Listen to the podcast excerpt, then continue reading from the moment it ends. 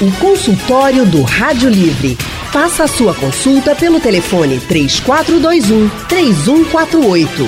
Na internet www.radiojornal.com.br. Pele de borboleta epidermólise bolhosa. Talvez você nunca tenha escutado falar sobre esses dois termos, mas é muito possível que tenha acompanhado a história de Rafael Benjamin, de 8 anos. Esse menino comoveu todo o Brasil enquanto estava internado para tratar essa doença. Depois de passar 16 dias em coma, ele acordou, reencontrou a mãe, Tayane Gandra, em um momento que, claro, foi muito emocionante. Depois veio mais emoção: o encontro com os jogadores do Vasco, time do coração. Esse menino agora está se recuperando em casa e virou um símbolo pela conscientização, pela informação sobre essa doença. E para falar sobre ela, epidermólise bolhosa, o consultório do Rádio Livre de hoje recebe a dermopediatra Matilde Campos Carrera. Ela é preceptora da residência de dermatologia do Instituto de Medicina Integral Professor Fernando Figueira, o IMIP, e faz ambulatório de epidermólise bolhosa no próprio IMIP. Doutora Matilde, um prazer recebê-la aqui nessa tarde para a gente tirar dúvidas, esclarecer, falar um pouco mais. Seja bem-vinda. Boa tarde, o prazer é todo meu. Se eu puder esclarecer alguma coisa, será bom, não é? Porque essa doença, realmente, como você falou, é rara. Então, muitas pessoas não têm, nem ouviu falar sobre isso, nem ouviram falar. E é bom que as pessoas vão se acostumando com essas doenças mais raras que tão, não estão se tornando tão raras agora. Talvez porque a gente tem mais condições de dar diagnóstico ou não, mas a gente está vendo que elas estão ficando mais frequentes, apesar da raridade. E informação é tudo, né, doutora? É, sim. É. A gente, quando a senhora fala de raridade, é uma em cada quantas pessoas? Dá para estimar? É, porque muda um pouco a estatística hum. de, de país para país, de estado para estado. No Brasil, a gente tem um, assim, um, por exemplo, no Rio de Janeiro, é, cento e 100 alguma coisa de pacientes, não sei assim número de percentual. Sim, sim. Nos, em alguns estados, São Paulo, Brasília, por exemplo, em Recife, nós temos 26 pacientes catalogados. Se existe mais, a gente não tem, até porque não é notificado, né? Muita gente não tem. Até alguns colegas médicos que não, é de, que não são dermatologistas não, não chegam ao diagnóstico. Então a gente não tem aquela coisa bem específica, mas são poucos. É, na verdade, lá no IMIP, onde eu faço esse ambulatório, nós temos 26 pacientes, porque a gente tem de todo, não é só de Recife, né? Lógico. É de todas, dos interiores do estado e às vezes até de cidades do interior da Paraíba ou de outros estados, assim, que a gente, como o IMIP é um hospital de referência para muita coisa, né? Principalmente em criança, aí a gente vai pegando todo esse pessoal. Mas varia de estado para estado. O que tem mais interessante é que na Bahia a gente tem um número grande também. É Bahia, Rio, São Paulo, Recife. Eu não tenho de todos os estados, mas esses que, que tem, geralmente são os que têm associação. Então a gente consegue é, cons consegue saber mais ou menos o número, porque a associação vai atendendo esse, esses pacientes, entendeu? E quando a senhora fala de associação, é porque há uma entidade, há um grupo do qual a senhora faz parte e que trata disso. Qual é o nome da associação? É, onde ela se encontra? É, como é, doutora? Veja, na verdade, existe um, um, um, um programa chamado DEBRA, que começou na Alemanha, que são um grupo de familiares de doentes, de pessoas que se interessam pela doença. Então, isso foi se espalhando por outros estados, por outros países, na verdade. Então, no Brasil, a gente tem o Debra, Debra Brasil. E é, cada estado foi fazendo sua associação. É, não é governamental, é uma coisa tudo de voluntário. E a maioria é o presidente, ou é um paciente de epidermose bolhosa, ou uma pessoa, um pai, uma mãe que tem né, um filho com, com EB. A gente diz EB para simplificar. Então, é, o, o, nosso mesmo aqui em Recife já faz algum tempo que quem conduz é Fátima Pragano, porque ela hoje está viajando e não pôde comparecer. Então, ela luta muito com isso, porque ela tem, teve duas filhas com epidermose bolhosa, né? A, uma delas faleceu há uns 3 ou 4 anos, mas com 30, 33, 34 anos, eu não sei exatamente uhum. os números mas uma menina estudiosa, inteligente, eles têm uma cognição muito boa. Então ela, ela fez direito, foi concursada do tribunal, trabalhava tudo, mas ela era, tinha uma, uma, um bebê bem grave, porque existem vários tipos, né? E a outra é, tem 43 anos, é viva tal, mas já está com muita muito judiada mesmo a pele dela, já teve também câncer, já amputou a perna, porque na verdade o que acontece nos casos graves é isso, termina tendo infecção, porque a pele fica desnuda, né? Então infecção, bacteremia, sepsemia, né? né? Ou então surge um carcinoma, principalmente espino celular, em cima daquelas lesões. Uhum. Né? Então é isso que acontece. Vamos lá. Epidermólise bolhosa, para reforçar o nome para o nosso ouvinte ficar com isso em mente. De fato, é a caracterização, a manifestação são as bolhas na pele, doutora? Tem alguma outra é, manifestação? Quem acompanhou a história desse menino, principalmente pelas redes sociais e sites de notícia, viu ele, um garotinho pequenininho, estava assim com um postinho, parecia um aspecto até de queimadura no rosto. É. é por aí mesmo? É, geralmente é assim. Existe, como eu falei, três tipos, né? Tem uma simples, que é mais ou menos tranquila a gente conduzir. Tem uma anjucional, que é mais grave, e tem a distrofa, que também que é grave. Mas ela pode ser dominante ou recessiva, em questão de genética. Então, a recessiva ela é bem complicada. E ela, às vezes, o bebê já nasce com as bolhas, ou então aquela bolha já que já, já rompeu. Então, você vê como você falou, como se tivesse aquela ferida, uhum. né? Então, isso é tanto na pele quanto nas mucosas. Então, mucosa da, da boca e tudo. E é quando a gente dá o diagnóstico. Geralmente, já no berçário, o pessoal chama, a gente vai lá, observa aquela, aquela lesão, a gente não sabe exatamente se ele vai evoluir para forma mais grave, mas dependendo do tipo de bolha, a gente já tem uma ideia, né? Então, é... Você perguntou sobre as formas, né? Isso, é, se a manifestação sim, é, é, é de bolha, é bolha, é. Hum, que são bolhas com, com aquela, como aquela bolha tradicional, qualquer pessoa é, tem uma aguinha embaixo. É, exatamente, fica hum. com aquele líquidozinho, líquido, são bolhas pequenas, mas às vezes evolui até para uma maior. E o que acontece muito é isso, a, a, bolha ela rompe com facilidade. É como se a pele da criança ela fosse, por isso que a gente chama de criança borboleta, que é uma pele muito frágil. Então qualquer trauma batendo na pele forma uma bolha. E aquela bolha, quando rompe, deixa a pele ulcerada, aquela pele ferida, né? Como uma queimadura mesmo. E ali vai cicatrizando, vai fibrosando, e aí pode, por isso, acontecer de, de células se malignizarem, entendeu? Sim. Bom, a gente fez esse primeiro tempo para entender um pouco melhor do que é a doença. Eu vou chamar o intervalo, doutora, rapidinho. Daqui a pouco a gente volta com mais consultório, mas eu quero lembrar você que está nos acompanhando que o WhatsApp da Rádio Jornal está liberado. 991478520. Você tem dúvidas, tem questionamento, tem alguma história para compartilhar com a gente? Por gentileza, 991478520. Epidermólise bolhosa. A gente fala até devagarinho para que o ouvinte fixe esse nome na mente, para que lembre disso e, claro, tenha orientação a respeito desta doença. Nós estamos com a derma dermatopediatra Matilde Campos Carrera. Esclarecendo aqui para a gente sobre esta doença, doutora. Hoje fizemos uma introdução, falamos de algumas questões, mas no intervalo já fomos falando. Um ponto que me chamou muita atenção que a senhora falou é a questão genética. Ou seja, de fato, a pessoa já nasce com essa carga genética. E outra questão também importante sobre tratamento. O que é possível fazer para ajudar essa pessoa? Veja, é como toda doença genética, a gente não tem um tratamento específico, né? Infelizmente, até o momento, não. Vocês vêm se pesquisando muito sobre isso, mas a gente não tem. O que a gente consegue fazer é dar tentar dar uma qualidade de vida melhor a esses pacientes, com os curativos biológicos que recentemente foram é, foram chegando, né? Só tinha um laboratório que fazia, depois hoje já tem, já existe vários. O que são? Fiquei curiosa, doutora. É, é, desculpa lhe interromper, curativos biológicos. É assim, não curativo à base de silicone, principalmente, porque ele, ele é atraumático. Porque se você colocar um curativo, a pessoa tem uma queimadura, você coloca um curativo, se você colocar pelo menos um esparadrapo para sustentar uma gás, aquela pele ao redor não vai ter problema. Mas na epidermose bolhosa, se você coloca algum adesivo, quando você for tirar, vai arrancar a pele que estava ao redor da bolha, porque ali já é frágil também. Então, esses curativos, eles são traumáticos, eles são confortáveis, eles não, não aderem à pele, assim, ele, quando você vai dar o banho, tudo, ele já vai soltando. E é, muitas vezes a gente usa uma redezinha que é para poder fi fixar, não colocar jamais esparadrapo, brincoropólio, essas coisas não. Então, o que acontece? É, isso melhorou muito principalmente em área de, de trauma, que é joelho, cotovelo, que as criancinhas vão crescendo, vai engatear, vai começar a cair. Então, esse curativo, ele além de alguns deles ter é, uma função de antibiótico, assim, de anti-inflamatório, também de dar conforto, Sim. entendeu? Aí isso ajudou muito.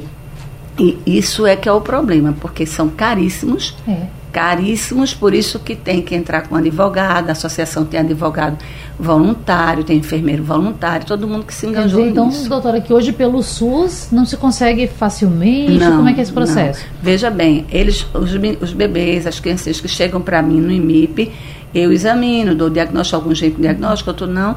E aí eu me comunico com o pessoal da associação, passo a- o telefone para eles, eles vão se entendendo lá. Então, Fátima, com a equipe que ajuda, é, faz um, um contato com um advogado, eu dou um laudo dizendo a gravidade da doença, coloco a quantidade de curativo que, que seria importante para ele, alguns tipos de curativo, e aí vai se tentar resolver.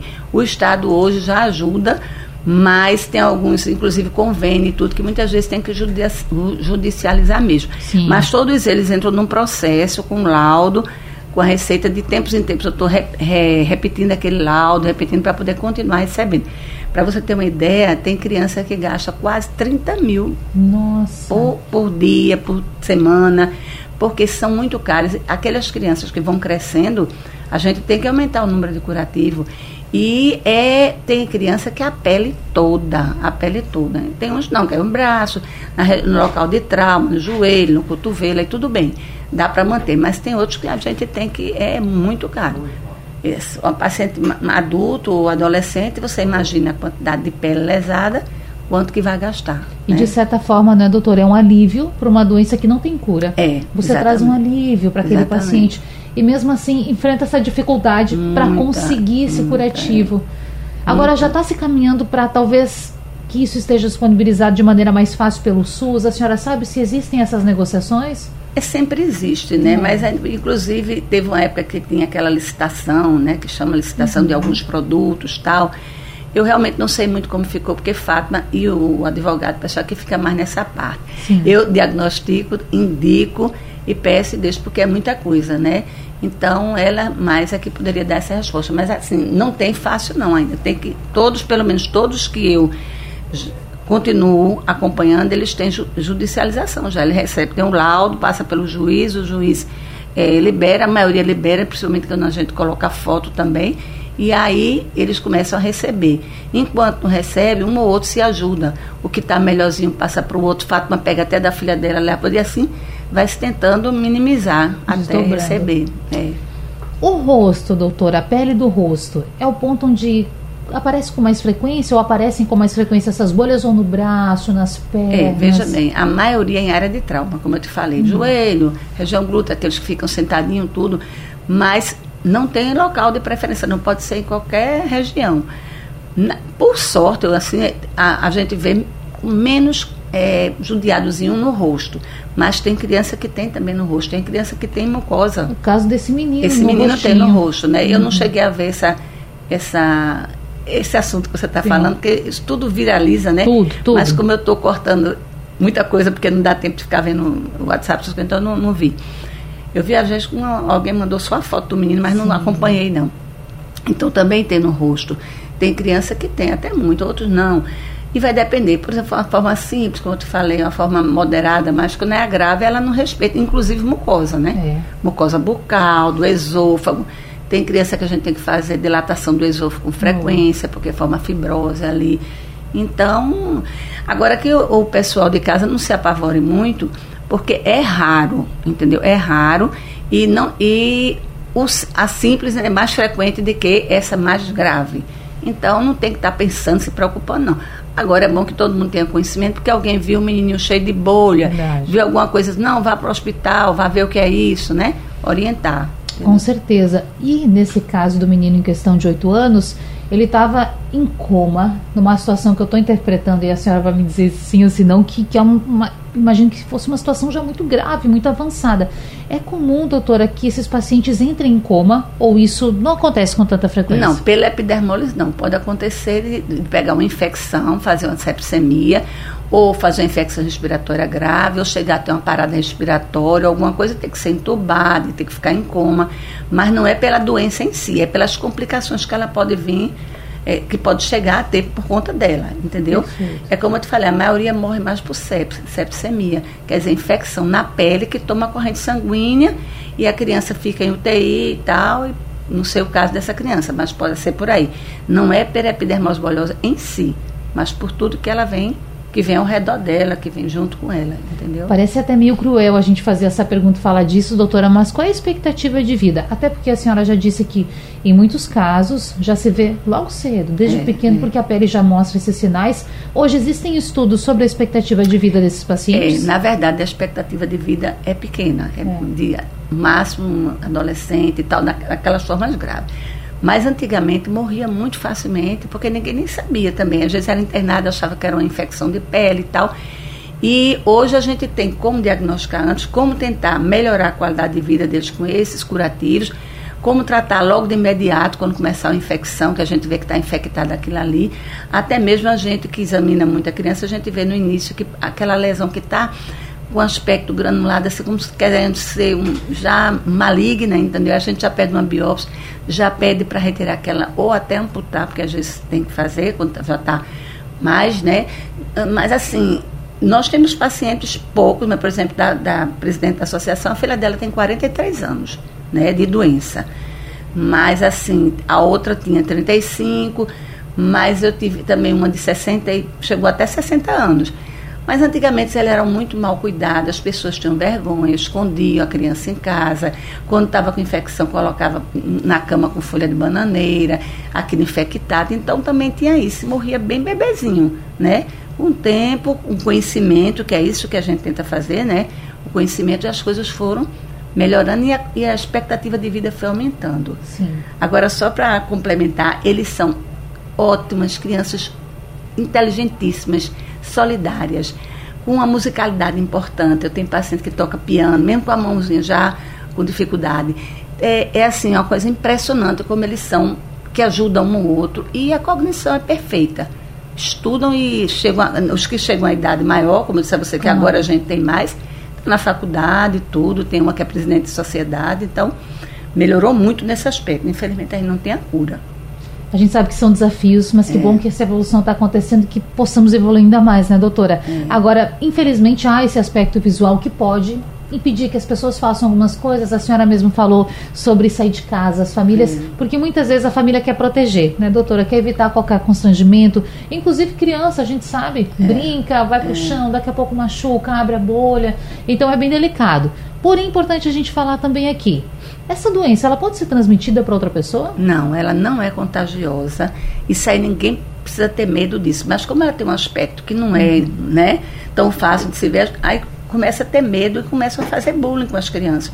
Na escola tem que avisar para a professora, diretora, que avise para os coleguinhas que aquilo ali é uma doença na pele, que não pegue ninguém e tal. E muitos deles, eles mesmos, quando vão crescer, não querem mais sair. Então, o, o emocional é muito comprometido. Mesmo que eles sejam inteligentes, a cognição perfeita, mas eles têm muita dificuldade de relacionamento, às vezes, por conta dessa, não deles, mas do preconceito do outro. De olhar assim esquisito, de ficar, né? Então tem hum. isso. Ainda mais quando crianças a gente está aprendendo. Sim. Então a importância também dos pais conversarem, é. dos professores, é. né, doutora? É. E estar tá junto. Se é possível estar tá junto, frequentar o mesmo espaço, a mesma escola, essa inclusão também é necessária para que sim. eles estejam mais próximos das é. outras crianças, né? Exatamente, tem que ter. E a gente volta aqui no consultório do Rádio Livre para falar sobre epidermólise bolhosa. Doutora Matilde Campos Carrera com a gente tirando muitas dúvidas. Doutora, que prazer recebê-la aqui e também ouvir do teu amor por esses pacientes, de todo o teu envolvimento. São pessoas e famílias também que precisam muito deste apoio, de esclarecimento, de um carinho, de um abraço, como a gente comentava agora aqui nos bastidores durante o intervalo.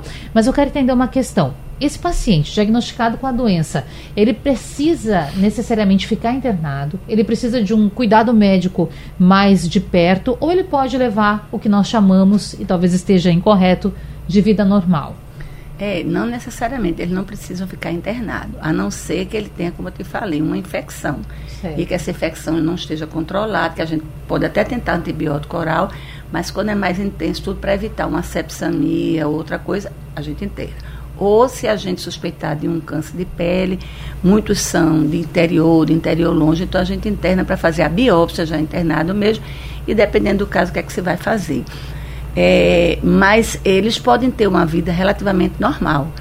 com, com cuidado, com muito carinho, com muito amor e tudo. Eles têm, também perdem muito sangue por conta das bolhas, quando rompem. Então, muitos têm anemia, a gente trata da anemia. Na verdade, o ideal é uma equipe multidisciplinar, como algumas associações no Brasil já existem. Mas a gente aqui não tem uma equipe formada. Lá no IMIP eu peço ao pediatra, peço ao outro, peço ao gasto, porque eles têm muito problema é, é, de que precisa de um odontologista, problema de dente, perda, tudo, né? Eles têm também, como eu falei, é, pode ter atresia de esôfago, é por conta da. Ele, por exemplo, vai comer um, uma, um alimento mais sólido, aí pode arranhar e ali formar uma fibrose, uma bolha e uma fibrose. Aí vai diminuindo o, o, o lumen, né? A bolha pode ser interna. Pode também. ser interna. Aí tem que fazer uma dilatação para poder conseguir. Pode ser também no, até na conjuntiva, então pode formar bolha em qualquer lugar. Mas a gente pode ir tentando é, contornar isso com antibiótico oral, o antihistamínico, porque alguns têm a coceira, né, o prurido. Nem todos, mas uns têm mais do que outros a gente faz com tratamento para anemia, complementação alimentar, porque eles têm dificuldade de se alimentar, então a maioria é líquido, pastoso, já por conta disso. É, precisamos de fisioterapeuta, de nutricionista, é importantíssimo. Às vezes, é, de outras especialidades médicas, como pneumologista, gastroenterologista, então é uma equipe. Como a gente não tem, não tem uma equipe formada, e como eu trabalho no IMIP há muito tempo, e conheço todo mundo, eu saio pedindo, vai para um, peço pessoal apoio do gasto, peço outro, peço outro, e a gente vai levando assim. Mas é, eles, hoje, como eu falei, eles têm uma condição de viajar, de, de, de ter uma vida o mais próximo da normalidade possível. Né? O apoio psicológico, Sim, era isso que eu ia dizer. importante, é. seja para os pais, é. ou quando chega o diagnóstico, para essa própria criança ou adulto lidar também com isso, porque é uma, é uma dificuldade, reconheçamos, né? É. é uma doença que impõe alguns obstáculos, a pessoa precisa, de fato, batalhar muito ali, é. não é? E é uma coisa assim, aquele pai, aquela mãe, ele a vida dele vai ser totalmente diferente, né? E todo o cuidado vai ser para aquela criança. E a gente ainda tem que ter o cuidado com as outras crianças, para também não ficar fazendo aquela, como se fosse o rei da casa. A gente orienta isso. Ele tem que ter um tratamento normal, como os outros. Não pode isso, pode aquilo, porque a tendência que você tem de ver seu filho sofrendo ali com aquela feridinha, aquelas lesões, você quer dar tudo para ele, mas a gente orienta, não, vamos tratar igual o outro, lógico, com todos os cuidados. Então, é todo esse toda, tá, tudo isso está envolvido, né? E o psicológico é realmente muito importante, tanto para a criança como para a família, os irmãozinhos e tudo. E tem uns irmãozinhos que já ajudam, né? Que ele desde pequenininho já se acostumou com aquilo. Então ele vai ajudando a mãe, o pai, para cuidar da, do irmãozinho, da irmãzinha, sem ter aquela rivalidade porque está vendo como é, né? E por fim, eles são crianças também, né? Também. Questões do dia a dia, da rotina da família podem aparecer também, é, não é? é? Exatamente. E eles, é, assim, às vezes tem, tem pacientezinho que o banho demora mais de meia hora, uma é. hora, porque tem que tirar, tem que dar o banho, tem que envolver de novo no curativo. Somente com tem... água fria, pode ser um pouco morna. É, pode ser bem pouco morna, uhum. mas dói muito para tomar banho também, não é? Porque você leva um cortezinho, um papel, corta seu dedo, você molha a mão, você sente aquilo doendo, imagine você com E é embaixo corpo. do chuveiro que tomou banho mesmo? Não, pode ser numa banheirinha, pode hum. ser, às vezes a gente usa algum, alguma coisa para aliviar. Então, é, é doloroso, né? Mas assim, vai tendo uma resiliência da criança e dos pais. Com certeza. Porque às vezes chega uma criança, no, chegou uma criança, eu estava fazendo uma pesquisa e a mãe e o pai tinha que tirar a roupa para que eu fotografasse, entendeu? Uhum. Mas eu terminei não aguentando de ver. Não, não, doutora, não. O pai e a mãe que já estava tirou e eu depois fui, fotografei as lesões, de vamos fazer o curativo. Então não é fácil, não. Não é fácil. É. Agora a senhora falou dessa questão genética, que é o que define então a presença, não é, da doença. E também relatou para a gente sobre esta outra doutora que teve duas filhas, não é? Que, que tinham, uma que já faleceu, outra que continua né, tendo a doença, tá, tá entre a gente. É, acontece muito, doutora, de casos de famílias terem mais, mais de um? Isso é tem. é comum? Eu tive também um paciente, perdi uma pacientezinha logo cedo com infecção, com sepsemia, que eu acompanhei desde, desde a da época de recém-nascido, mas aos dois anos ela teve infecção, uhum. complicou e terminou falecendo. A gente leva, manda então para a genética para fazer o aconselhamento genético. Essa família foi aconselhada, mas houve uma falha e engravidou de novo, né? E a outra veio da mesma maneira, com a mesma gravidade. Mas ela hoje já está com uns quatro anos, é cinco, e está se mantendo. Né? Os cuidados do pai, tudo.